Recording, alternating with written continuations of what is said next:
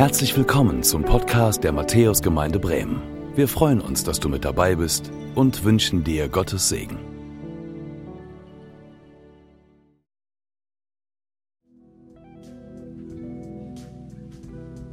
Hey, ich muss dir was erzählen. Ich habe jemanden kennengelernt. Oha, wer ist es? Kann ich nicht sagen, aber ich fühle mich echt zu ihm hingezogen. Gestern haben wir uns das erste Mal alleine getroffen. Ich kann nicht anders, als mich wieder mit ihm zu treffen. Weiß es dein Freund schon?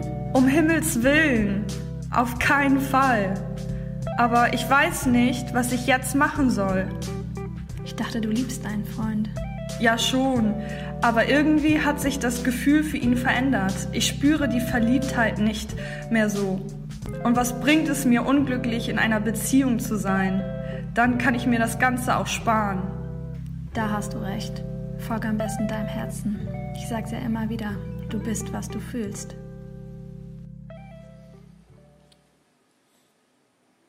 Auch ich hatte so einen Chat.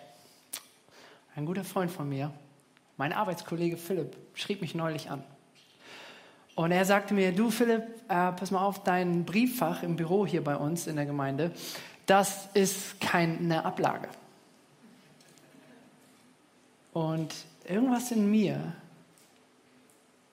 hat das getriggert. Ich dachte so, hm, warum sagt er das jetzt? Und ich schrieb ihm zurück, so, ja, ich habe halt keine Ablage. Und dann sagt er so, ja du, wir sind hier gerade bei diesem neuen Bürokonzept am Überlegen und da ist uns das einfach aufgefallen. Wollte ich, wollte ich dir einfach nur sagen, so, wenn du da ein bisschen, bisschen äh, ab und zu mal drauf achtest und das dann ab und zu leer räumst. Und ich sage, ja, ey, dann, dann pack aber bitte in dieses Konzept, was du da machst, bitte auch einen Ablageplatz für mich rein.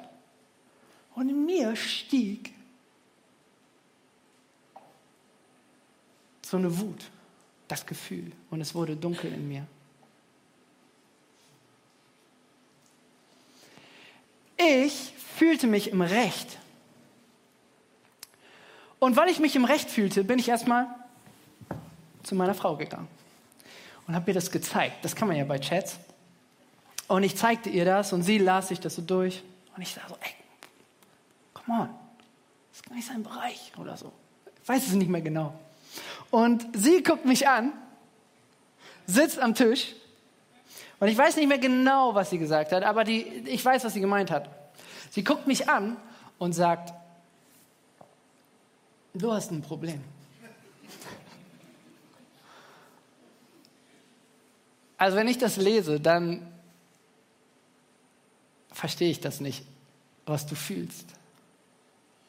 Wenn ich das lese, dann denke ich mir so, das ist doch ein super, ist doch ein guter Hinweis, ist doch cool. Und Philipp hat die Gabe, Dinge sehr sachlich und sehr wertschätzend auszudrücken, aber in mir sah es ganz anders aus. In mir stieg ein Gefühl von, ich bin im Recht. Ich bin der, der Recht hat. Jetzt sitzen hier einige Jüngere, ähm, vielleicht kennt ihr das Gefühl, hier sitzen Ältere, die sagen jetzt wahrscheinlich so, ja, Philipp, du bist erst jetzt so schlanke 33, das ist, du wirst noch reifen.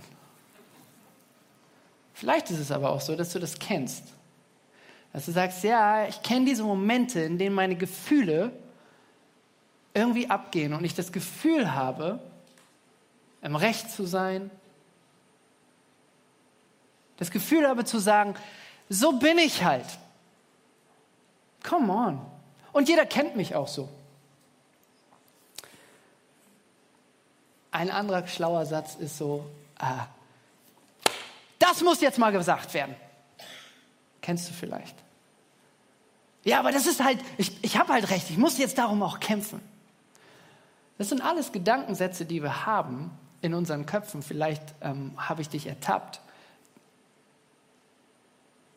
Passiert hoffentlich heute noch ein bisschen öfter. Wo wir Lügen glauben. Wo wir glauben, ich bin das, was ich fühle. Und wir wollen uns heute anschauen, wie wir damit eigentlich umgehen können. Und dafür ist aber wichtig, dass wir einmal kurz klarkriegen, okay, was ist eigentlich Lüge? Und es gibt unterschiedlichste Definitionen. Du kannst bei Wikipedia gucken, du kannst äh, versuchen, irgendwie das, das dir von Philosophen erklären zu lassen. Aber wenn wir in die Bibel schauen, dann können wir da erkennen, da gibt es jetzt keinen Vers für, aber wenn wir verstehen, so, okay, wo wurde hier gelogen, ähm, wie, wie, was, was können wir über Lüge erfahren, dann können wir sagen, dass Lüge im Grunde genommen die Kraft oder die Dynamik ist, die uns aus der Versammlung Gottes herausreißt. Also Lüge hat immer zur Folge, dass sie uns aus der Verbindung mit Gott rauszieht. Es geht nicht nur um Fakten, wenn es um das Thema Lügen geht.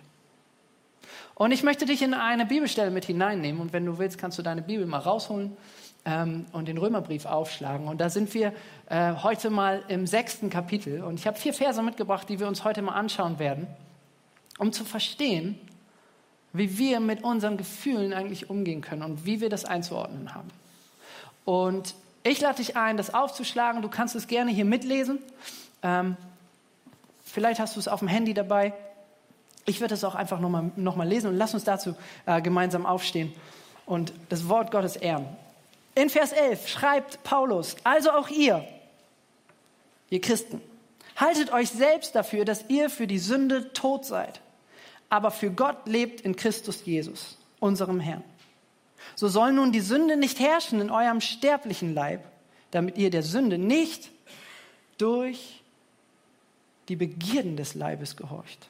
Gebt auch nicht eure Glieder der Sünde hin als Werkzeuge der Ungerechtigkeit, sondern gebt euch selbst Gott hin als solche, die lebendig geworden sind aus den Toten. Und eure Glieder Gott als Werkzeuge der Gerechtigkeit. Letzter Vers.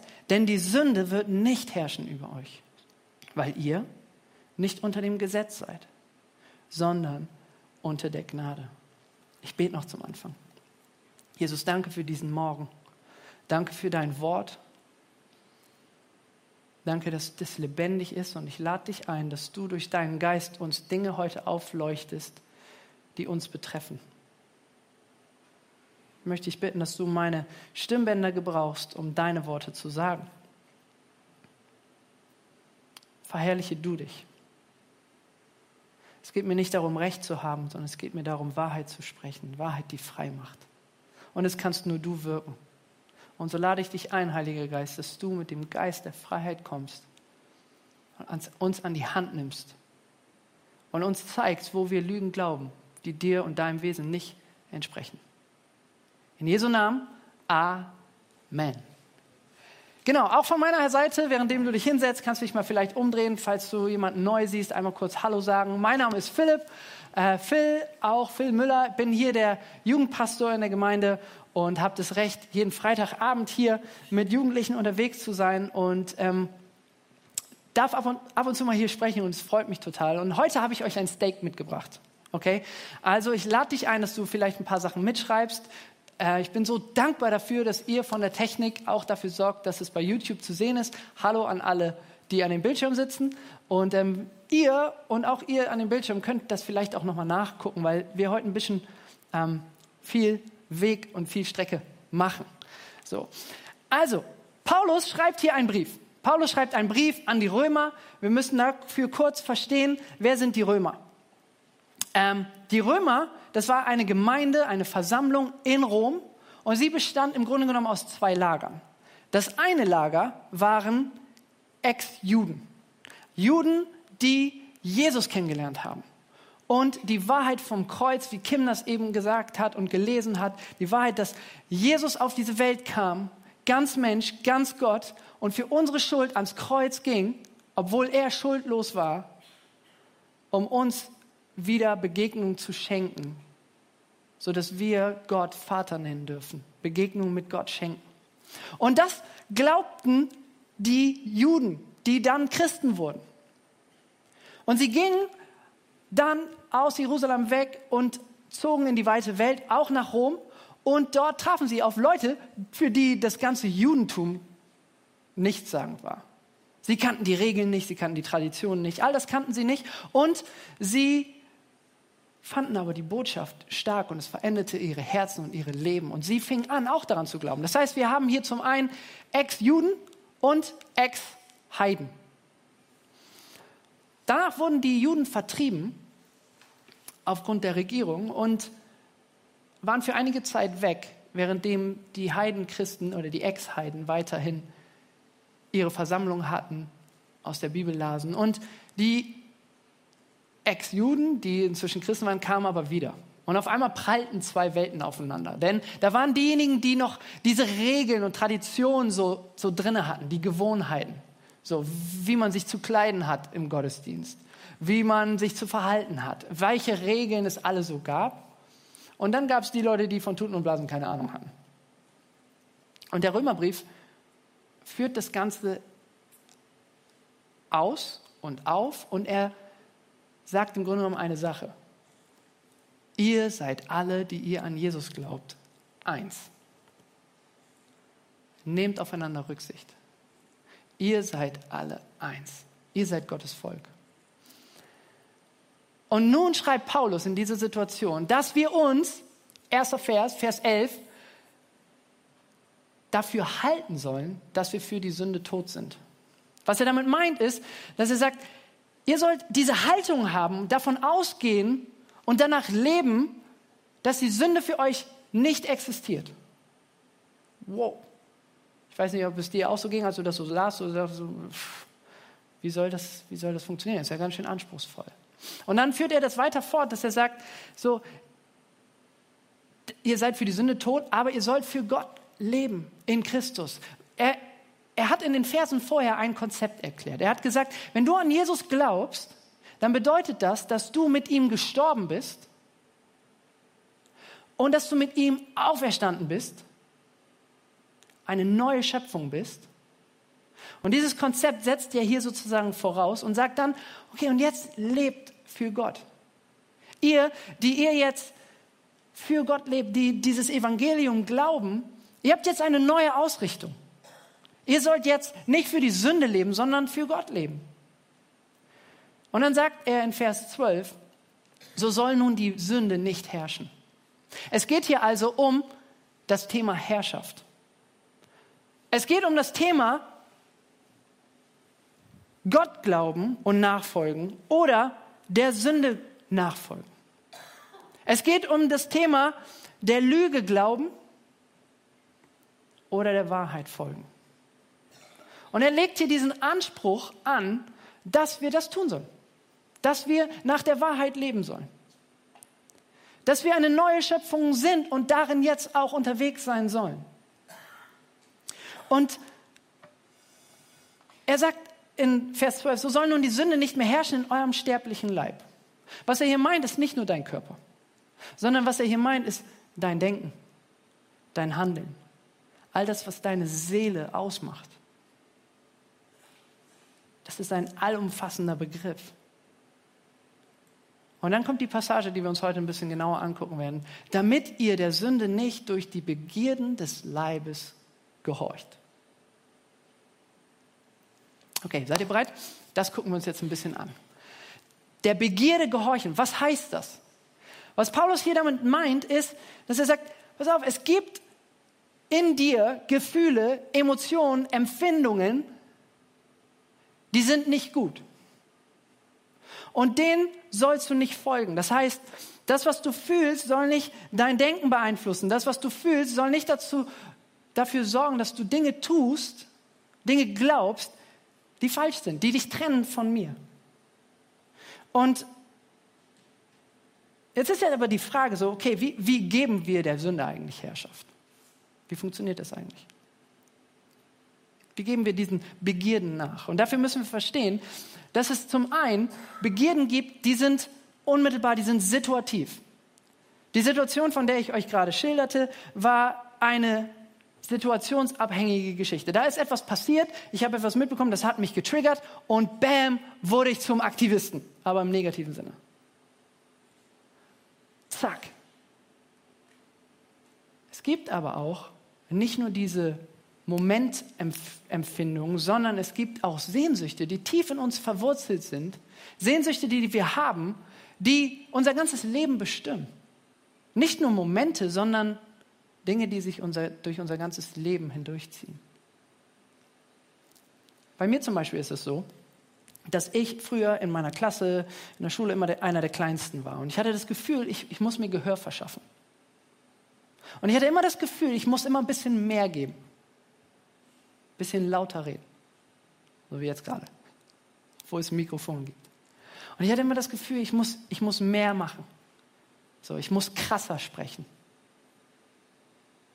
Um mir Gehör zu verschaffen. Und das ist eine, ein Loch, was ich habe in meiner Seele, was immer wieder, immer wieder, immer wieder aufploppt.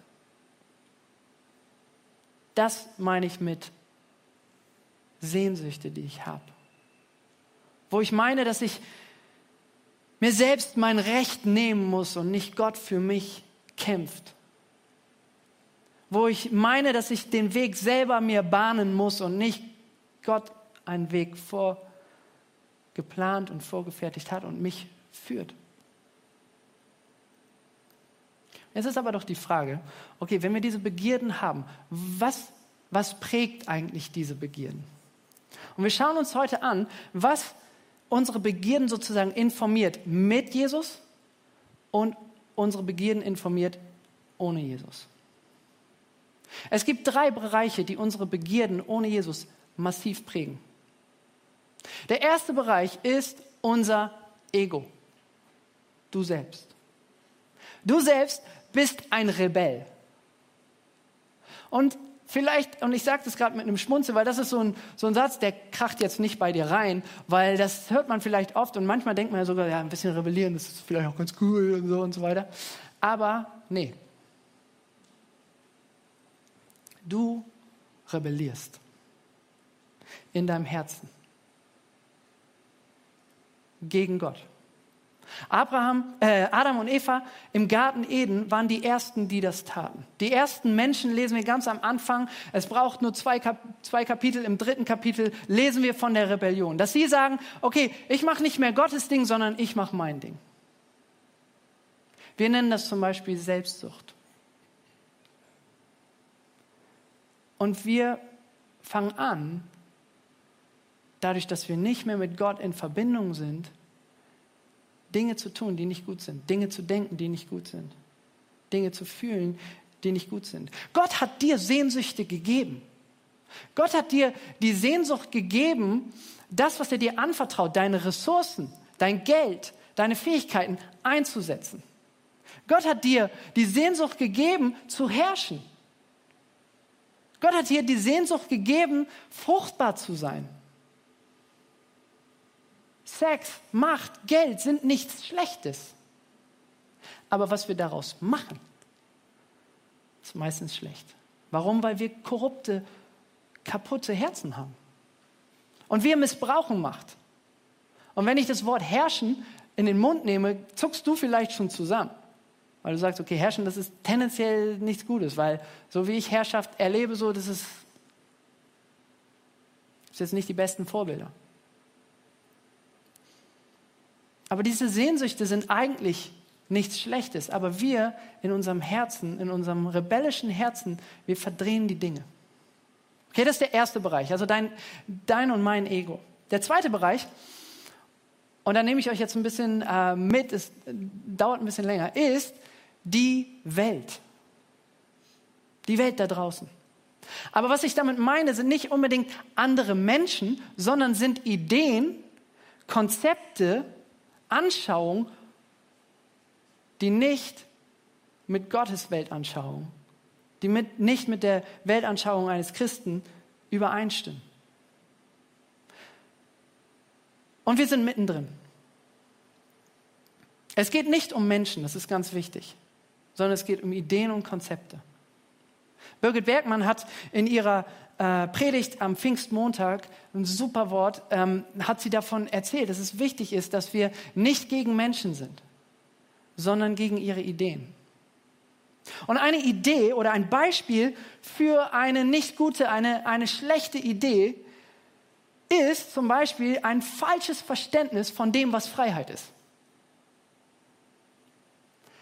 Wir leben in einer Zeit, in der unsere Gesellschaft massiv davon geprägt wird und danach lebt, nach einem falschen Verständnis von Freiheit. Was meine ich damit? Einer der momentan prägnantesten Bewegung ist die Bewegung der Befreiung von sexuellen Fesseln. Die Idee, die dahinter steckt, ist, okay, der Mensch hat Triebe, der Mensch hat, empfindet so etwas wie Lust, so, äh, und das wird unterdrückt. Zum Beispiel durch die Kirche, zum Beispiel durch das Wort Gottes, zum Beispiel durch die Familie. Und nun ist es an der Zeit, diese Unterdrückung aufzubrechen und sexuelle Freiheit für alle zu gewährleisten. Was dahinter steht, ist der Wunsch nach Befreiung von Unterschieden.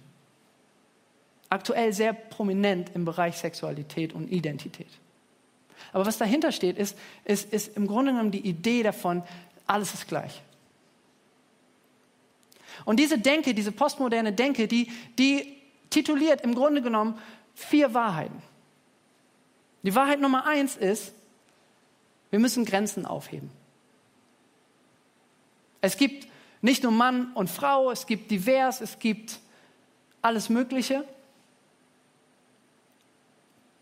Die Ehe ist nicht mehr eine Verbindung, ein Bund zwischen Mann und Frau, sondern das kann jetzt Mann und Mann, Frau und Frau sein. Und auch die Familie wird immer weiter aufgebrochen. Jutreffler wissen das jetzt äh, und viele meiner Freunde, aber das ist so ein, so, ein, so ein Thema, wo ich sehr leidenschaftlich für bin. Denn Gott sagt auf der einen Seite, hey, er schafft diese Familie und sagt, hey, das ist gut so. Familie ist gut. Und jetzt kann man einfach sagen, ja, Gott hat es so gesagt und darum muss die Familie, ist, ist die jetzt auch gut und ich muss da jetzt gehorchen und da, da vertrauen und das ist, das ist richtig. Aber ich möchte dich in einen Grund mit hineinnehmen, warum Familie, und die Männer, die gestern beim Männertag waren, ähm, die wissen das, warum Familie wichtig ist. Man glaubt, in der Familie ist alles Friede, Freude, Eierkuchen. Und jeder von uns der in einer Familie ist, also wir alle wissen, das ist gar nicht immer der Fall. Und der Grund, warum Familie so wertvoll und wichtig ist, ist nicht, weil es der Ort des Friedens ist, sondern weil es der Ort der Unterschiedlichkeit ist. Da sind Leute, da ist eine Gruppe, eine Gemeinschaft von Leuten, die anders sind als ich und das Problem ist, ich komme nicht aus der Nummer raus.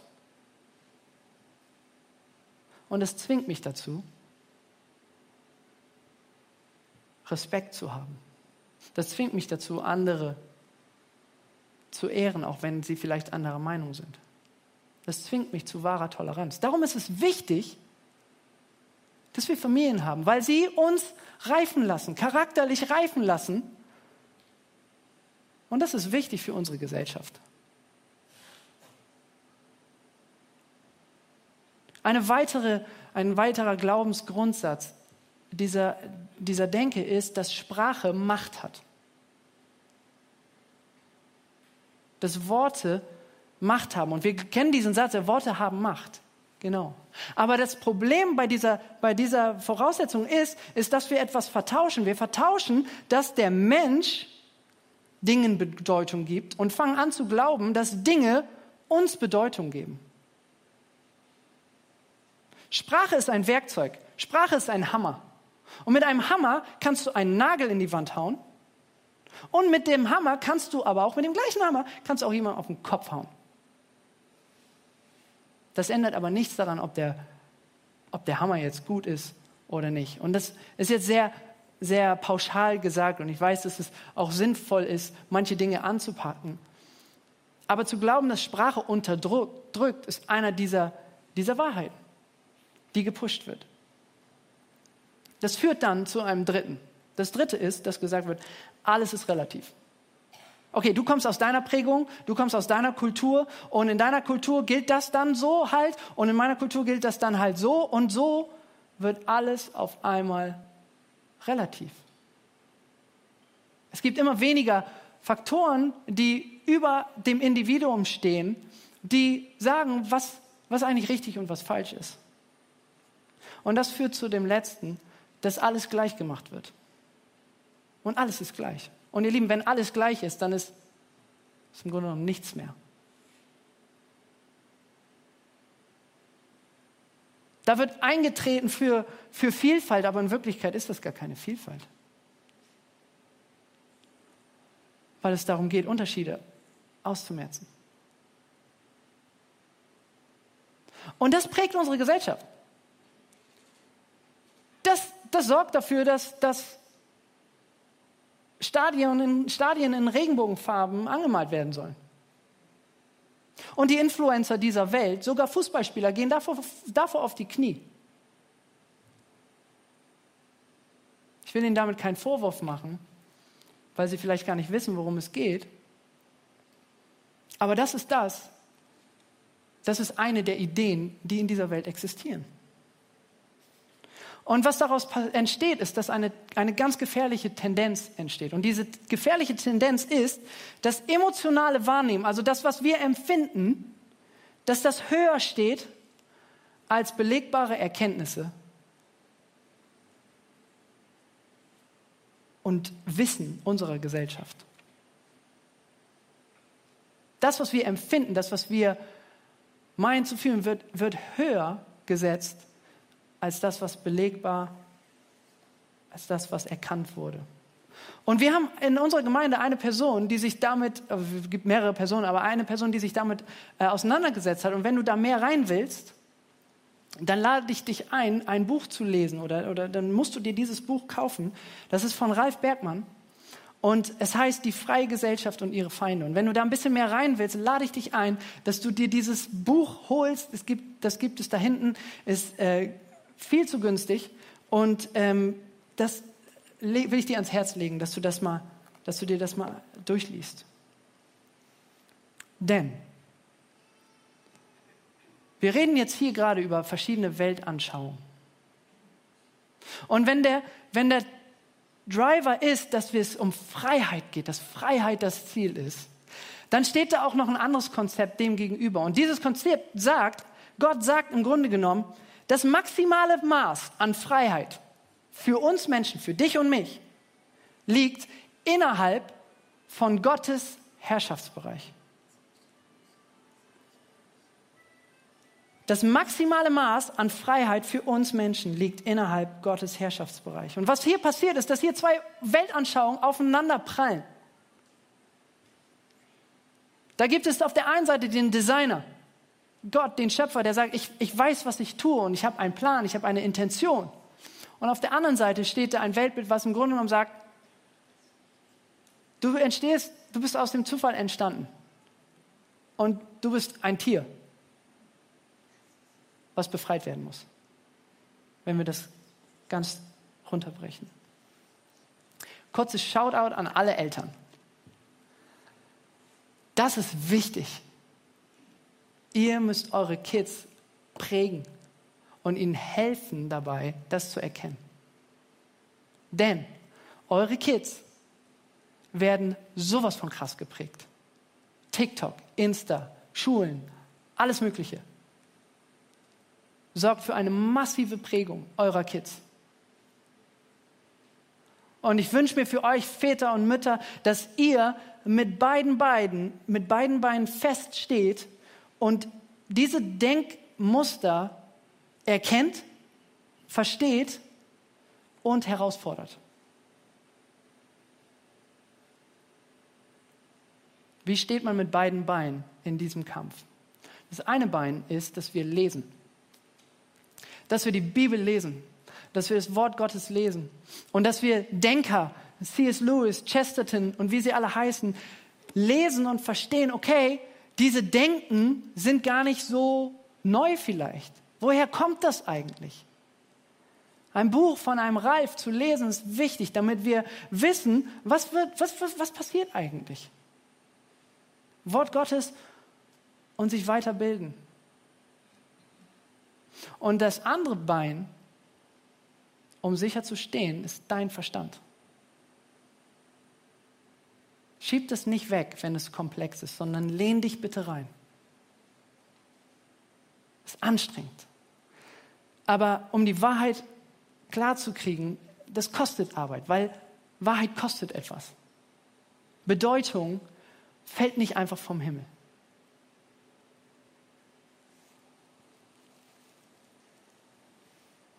Der dritte Bereich, der unsere Begierden prägt, wenn wir nicht mit Jesus unterwegs sind, ist der Teufel. Ich habe das eben erzählt, es gibt die irdische Familie, die Gott geschaffen hat, aber es gibt im Grunde genommen auch eine Familie im unsichtbaren Bereich. Und so wie es im menschlichen Bereich eine Rebellion gab, so gibt es, gab es auch im übernatürlichen Bereich eine Rebellion. Ein ehemaliger Engel, Satan, rebelliert gegen Gott und sagt im Grunde genommen das Gleiche, was der Mensch sagt, so, ich will an deine Position. Er ordnet sich Gott nicht unter, sondern er will sein Ding machen. Und der Teufel fängt an, und wir, wir lesen in seinem Wort, dass, äh, in, in, nicht im Wort des Teufels, sondern im Wort Gottes, dass er der Vater der Lüge ist. Und er ist im Grunde genommen dem Tod geweiht. Aber was wir wissen müssen, ist, dass der Teufel zum einen ist wie ein Vogel, der Leben wegpickt.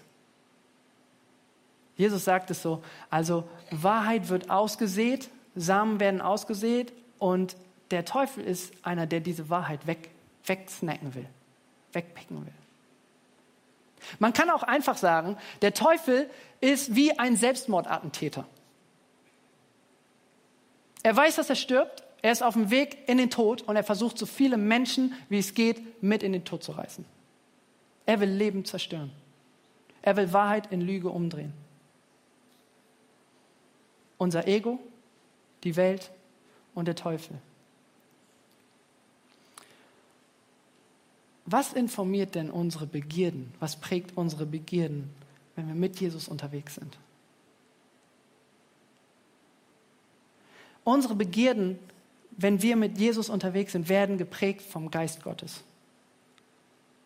Vielleicht kennst du diesen Satz. Der, der, der Geist Gottes, das ist der Friede, Jesus sagt, ich gebe euch meinen Geist, meinen Frieden gebe ich euch. Und Paulus spricht davon im Philipperbrief, dass dieser Frieden höher ist als all unsere Vernunft, als all unser Denken, als all unser Fühlen.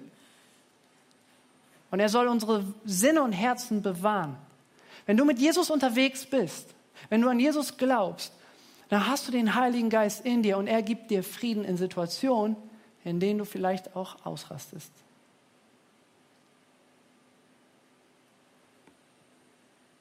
Der Heilige Geist tut aber noch mehr. Der Heilige Geist, so lesen wir im Epheserbrief, der bestätigt etwas. Das, was Kim eben vorgelesen hat, dass wir Sohnschaft, Kindschaft empfangen, das bestätigt der Heilige Geist. Der Heilige Geist ist wie ein Siegel in unserem Herzen, was sagt, okay, du gehörst zu mir. Ganz tief in uns. Dass diese Gewissheit immer tiefer wird. Sie ist umkämpft. Offensichtlich. Aber dass diese Gewissheit immer tiefer wird, dass der Heilige Geist, dass du Kind Gottes bist, dass du Gott, den Allmächtigen, den Souverän, den Ewiglichen, dass du ihn Papa nennen darfst. Was tut der Heilige Geist noch? Er gibt dir Frucht.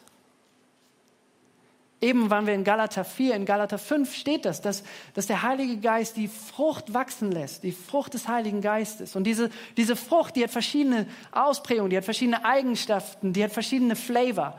Und diese Flavor sind zum Beispiel Liebe, Freude, Friede, Langmut, Freundlichkeit, Güte, Treue, Sanftmut, Selbstbeherrschung.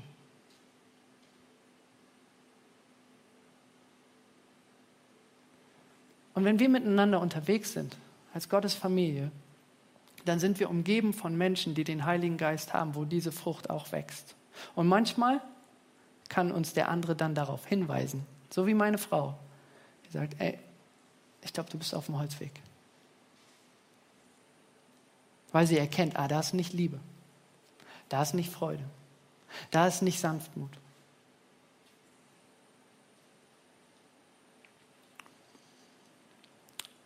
Im darauffolgenden Vers schreibt Paulus dann, gebt euch nicht eure Glieder der Sünde hin als Werkzeuge der Ungerechtigkeit, sondern gebt euch selbst Gott hin als solche, die lebendig geworden sind aus den Toten. und eure Glieder Gott als Werkzeuge der Gerechtigkeit. Also Paulus bringt jetzt hier dieses Konzept an von, okay, du kannst entweder ein Werkzeug sein von der Ungerechtigkeit, also von dem Bösen, oder du kannst ein Werkzeug sein von der Gerechtigkeit, vom Guten. Wie sieht es aus? Wie, wie ist man ein Werkzeug der Ungerechtigkeit? Man lässt die Sünde herrschen. Man sagt, ja, so bin ich halt. Man gibt seiner Lust nach. Man gibt seiner Wut Raum. Man bleibt kurz angebunden. Man hört auf zu kämpfen. Und das führt dazu, dass zwei Dinge entstehen. Das eine ist, wenn wir in Schuld leben, ist, dass wir entweder selbstgerecht werden, und die Kurzerklärung von Selbstgerechtigkeit ist im Grunde genommen, es gibt keinen Gott, ich bin Gott, ich bin gut. Ich halte Regeln ein. Ich bin heute, ohne das, die Geschwindigkeit zu überschreiten, hierher gekommen. Ich bin gut. Und das andere, was entsteht, ist Scham. Weil wir wissen sehr wohl, und das, was wir erleben, ist, ey, wir, wir bauen Mist. Und wir sitzen dann da vielleicht und denken, es, es wird niemals gut werden. Das, was ich verbockt habe, ist so schlimm. Ich habe so krassen Schaden ange, angerichtet, das wird niemals wieder gut.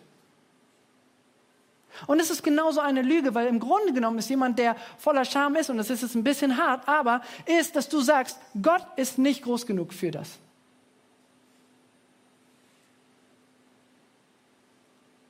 Und wir Menschen und die Welt ist hin und her gerissen zwischen der Selbstgerechtigkeit und der Scham.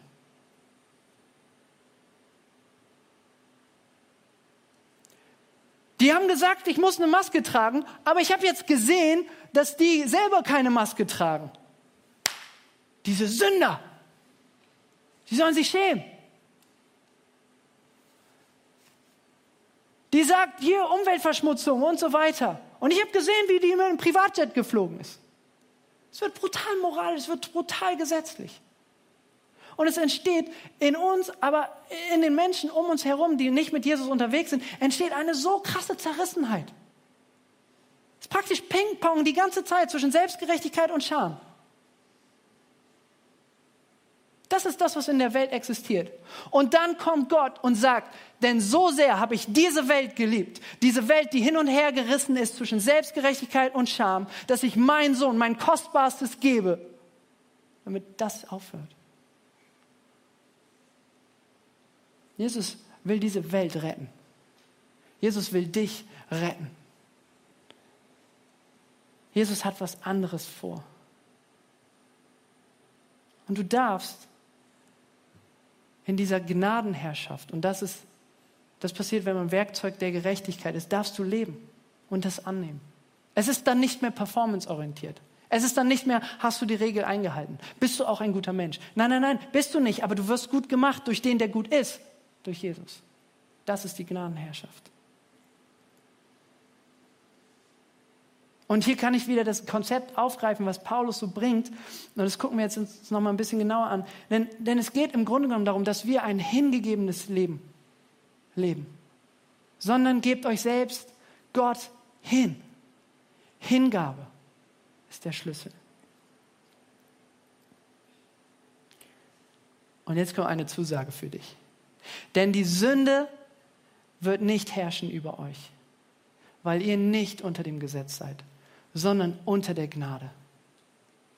Wenn du mit Jesus lebst, dann darfst du wissen, nicht mehr Scham, nicht mehr Selbstgerechtigkeit, sondern Gnade. Und der Moment, wo du Jesus in dein Leben aufnimmst und aufgenommen hast, ist der Zeitpunkt, wo du nicht mehr unter dem Gesetz lebst, sondern ab diesem Moment lebst du unter der Gnade. Und das bedeutet, dass du die Lüge nicht mehr leben brauchst. Der Zeitpunkt, ab dem du unter der Gnade lebst, ist der Moment, an dem die Lüge keine Macht mehr haben muss. Ja, so bin ich aber halt. Da ist Gnade. Ich muss um mein Recht kämpfen. Da ist Gnade. Aber ich liebe ihn doch. Da ist Gnade. Das musste jetzt aber mal gesagt werden. Da ist Gnade. Ich brauche das jetzt. Da ist Gnade.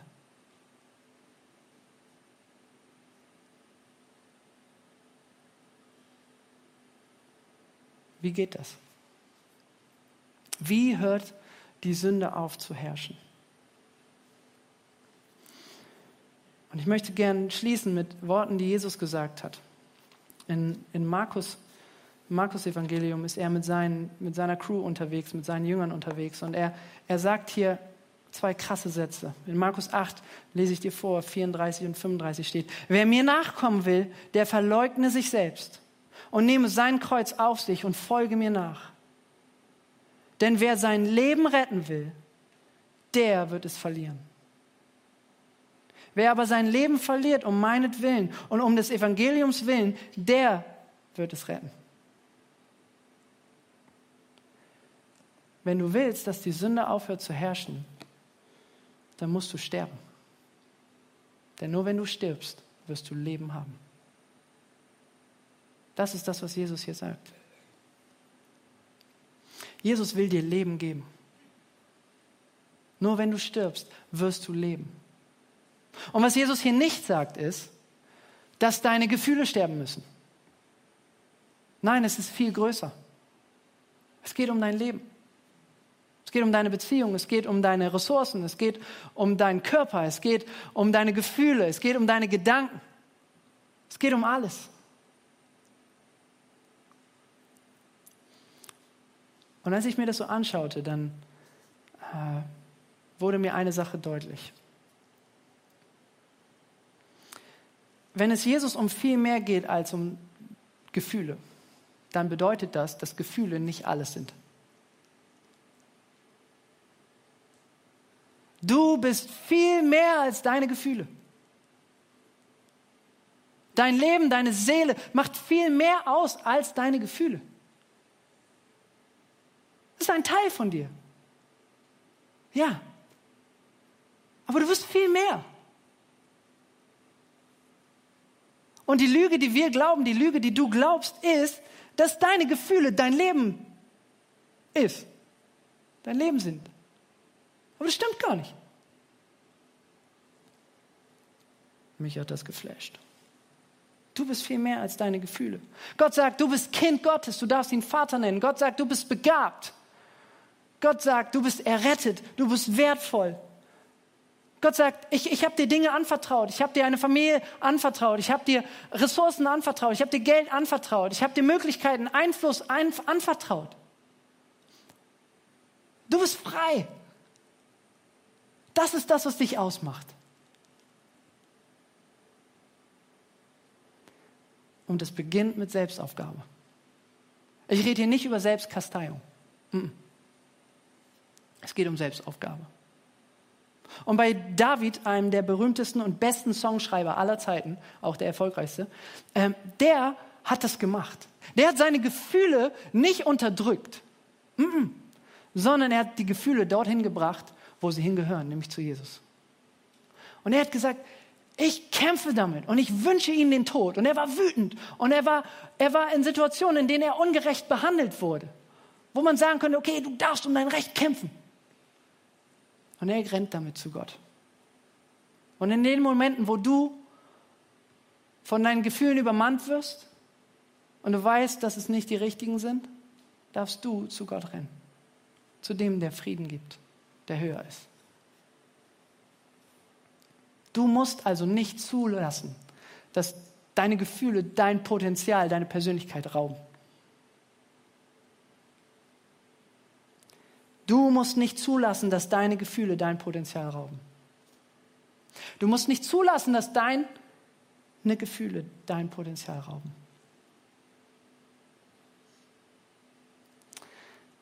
Aber, und damit möchte ich schließen, dieser Geist Gottes, der ist der Geist der Veränderung. Der führt uns in alle Freiheit. Aber der führt nur dich in die Freiheit. Nicht das, was du vorgibst zu sein. Es braucht Ehrlichkeit. Es braucht Ehrlichkeit. Gott verändert nur dich, nicht deine Maske. Nicht das, was du vorgibst zu sein. Und ich habe das in meinem Leben erlebt. Ich habe angefangen, ehrlich zu sein und mir einzugestehen, dass ich mir immer mich immer zu klein gefühlt habe und damit kämpfe.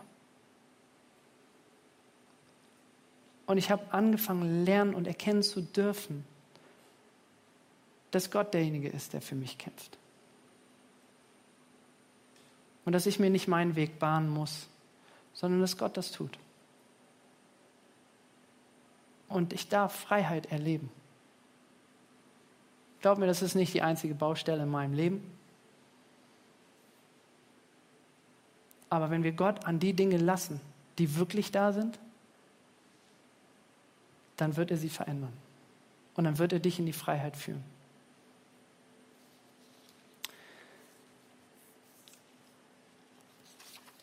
Die Band kann schon mal nach vorne kommen. Und ich möchte jetzt zum Abschluss etwas machen mit dir. Ich möchte jetzt den Heiligen Geist einladen, weil er ist derjenige, der uns überführt und Dinge aufzeigt. Vielleicht hat er dir Dinge aufgezeigt. Aber ich möchte ihn einladen und ich möchte ihn fragen, ob er jedem Einzelnen von uns zeigen könnte, wo wir eine Lüge sitzen haben. Vielleicht erinnert dich, er dich an einen Moment, wo du so ein Feeling hattest, so wie ich. Und dann darfst du ihm das geben. Wir schließen mal unsere Augen gemeinsam und ich bete. Heiliger Geist, du weißt am besten, was Praxisumsetzung bedeutet. Und ich möchte dich bitten, könntest du jedem Einzelnen von uns hier jetzt zeigen in der Stille, wo wir eine Lüge sitzen haben, die wir glauben.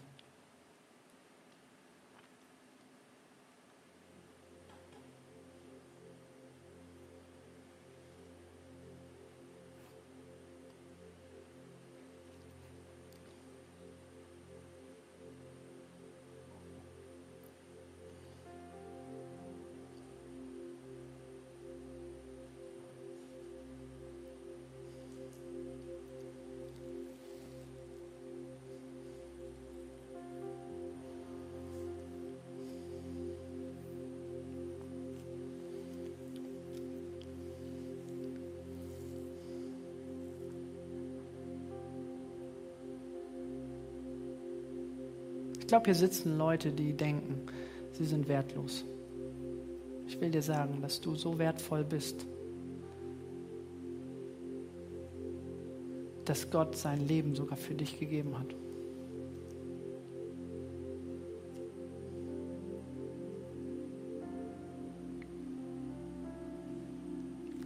Hier sitzen Leute, die sind rachsüchtig. Aber du hast gesagt, die Rache ist mein.